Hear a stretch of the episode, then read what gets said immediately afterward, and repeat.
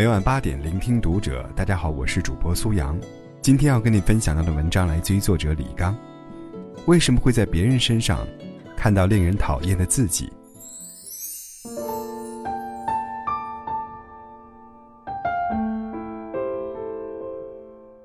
一个女人在一夜之间从非婚主义者回到传统的恋爱结婚的道路上，期间发生了什么呢？一位女作家在她的专栏中讲述了这么一段经历：他在超市收银台排队，一时好奇，研究起排在他前面的那个女人的购物车，竟发现和自己的很相似，一看就是大龄未婚女青年的标配。看着他一个人把东西一件件放进购物袋里，他忍不住仔细瞧了瞧那人的脸，立刻石化了。那神情，那气质，活脱脱就是五年后依然形单影孤，却青春不在的自己呀。回到空荡荡的家里，女专栏作家觉得整个世界都崩溃了，所有的家具都在嘲笑她的未来。当晚，她就给同事发消息：“上次你说的男生。”要不就安排一下见面吧。你站在桥上看风景，看风景的人在楼上看你。有时候，自己和自己的生活离得太近，反而看不明白。需要在别人身上看到自己，就像在镜子的迷宫里，忽然看到一个微驼的背影和健秃的后脑壳，才能让你惊出一身冷汗来。但为什么你在别人身上看到的，常常是悲伤的？讨厌的自己呢？很多年前，曾经有一个让我特别讨厌的同事，没有什么大的冲突，就是看不惯他的一些言行。我觉得他说话很尖刻，喜欢打击别人，显摆自己，姑且叫他“显摆先生”吧。悲催的是，有回和同事聊天，居然有人说我和那个显摆先生有点像。我如同被捏住了死穴。胃部又被狠狠地顶了一下。啥啥啥？我像他？同事没料到我会有这么大的反应，又想不出原因，一脸茫然地说：“不对吗？我觉得你们都很有想法，很有个性。不知道这是他的掩饰，还是他的本意？但仔细想一想，这两者的区别恐怕不大吧。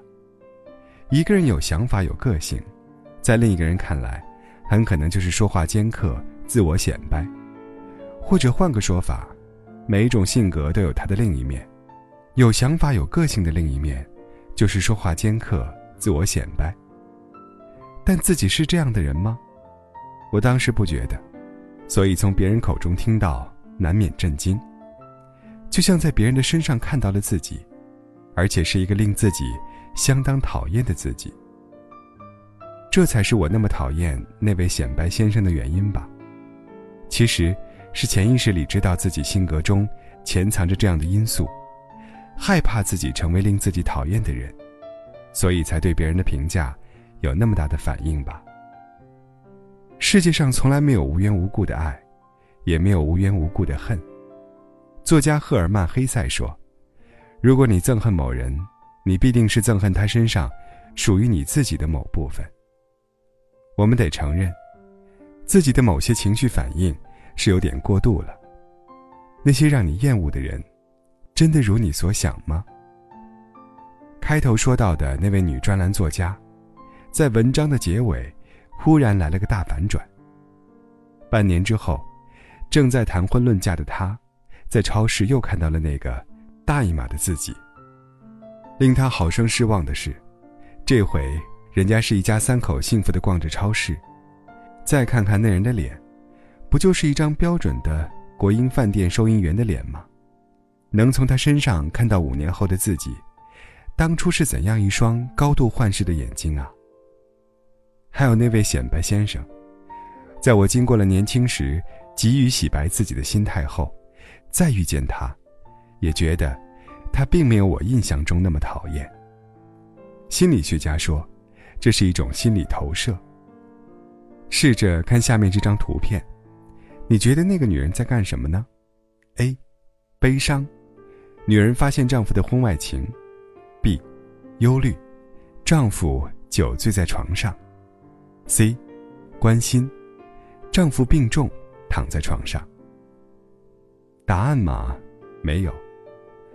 画面的信息并没有明确指向，你看到的东西都是你内心世界的投影，所以，像罗夏墨迹测验这一类心理投射测试，在心理治疗中，常常用来了解被测试人隐秘的心理精神状态。讨厌一个人，这种常见的职场心态，用心理投射的理论解释，就是把自己内心不被自己接受的那一部分，放在别人的身上。时时鄙视一下，以平衡自己的心态。这么说，有人一定会反对：讨厌一个人，就代表自己是这种人，这是什么变态理论呢？事实上，我们首先要排除价值判断意义上的讨厌，比如对插队的人这种不针对特定对象的讨厌，还要排除讨厌川普、容嬷嬷、马蓉这些挑战人类普遍价值观的人。剩下来的，比如符合心理投射效应的讨厌，往往是一种强烈的情绪，那种让你莫名其妙的从心里产生的强烈的讨厌，还有那些互相伤害又无法分离的长期心理冷战，那些爱之深恨之切的亲密关系，在这类关系中，你也许没有意识到其中的心理投射，在那些讨厌的人中。你丝毫不觉得其中有自己的影子，因为那是你的心魔。Tony，台湾人，我以前合作过的一家影视广告制作公司的老板，也是我见过最敬业的制片人，典型的计划性极强的自律型人格。PPM 会议一开，整个人就像机器一样自动高速运转，特别是最后几天在片场，白天拍片，晚上做计划。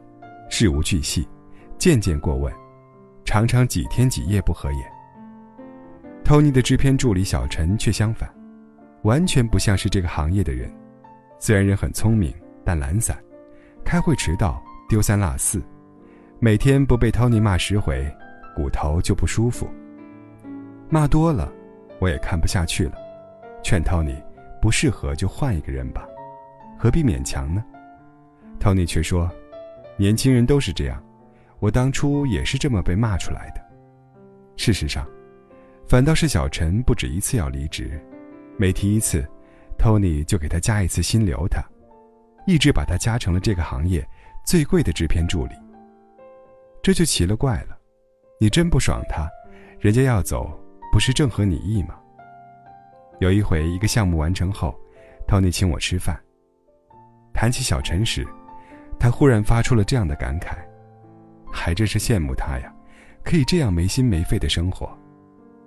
那天他的状态非常放松，只有项目空闲期，Tony 才会表现出台湾人身上特有的小确幸，跟他工作的状态完全相反。我心里忽然闪过一个念头，也许，这就是你既不喜欢小陈，又一直给他加薪，不愿放他走的原因吧。如果你尝试过过度自律的生活，你一定会常常产生疲惫感，还会忍不住反问自己：你那么辛苦，到底为了什么？你也知道，心理疲惫和自我怀疑是自律的第一大杀手，于是竭力压抑住这个念头。这种压抑到了一定程度，就需要释放一下。此时，如果你身边出现了一个自由散漫、无拘无束的人时，你就可以通过鄙视、痛骂他们一顿，来释放自己紧张的情绪，把内心的紧张转化为外部的人际冲突。小陈就是 Tony 的情绪释放口，骂小陈，就是在骂自己身上想懈怠的那一部分。这也是 Tony 潜意识里明明知道他不合适，却硬要留他的原因。把自己压抑的心理阴暗面投射到另一个人身上。这是用伤害人际关系的方式换取心理平衡，这种心态常常出现在比较亲近的关系中。父母明明自己不读书，整天打麻将玩游戏，却责怪孩子逃学，这是借教育孩子来逃避对自己的自律。在单位是好好先生，回家却成了家暴先生，借口是因为妻子不理解自己而痛苦。其实，正如王小波所说，所有的痛苦，是对自己无能的愤怒。朋友获得成功，自己嘴上祝福，内心却认为这小子不过是走了狗屎运，以此缓解自己内心的焦虑。有人问，这种心理投射到底好不好？我觉得，当你认识到自己的情绪来自何方时，你就已经把这种负面影响降到了较低的程度。在给我的留言中，人际关系的困惑占了相当大的比重。大家都希望有一些简单的方法，可以让我们和别人更愉快的相处。很遗憾，没有。人际关系的本质，不是如何与别人相处，而是如何面对自我。它就像一面镜子，通过那些相处愉快的人，你看到了被接受的自我；通过那些讨厌的人。你看到了被否定的自我，所以一个愤怒的年轻人，什么都看不惯，到处得罪人，那实际上是把自己最排斥的部分投射到这个世界，这根本不是什么人际关系的问题。大部分的人际矛盾，都是你内心冲突的外化。只有经历岁月的磨砺，理解自己的焦虑，接受被否定的自我，与自己和解。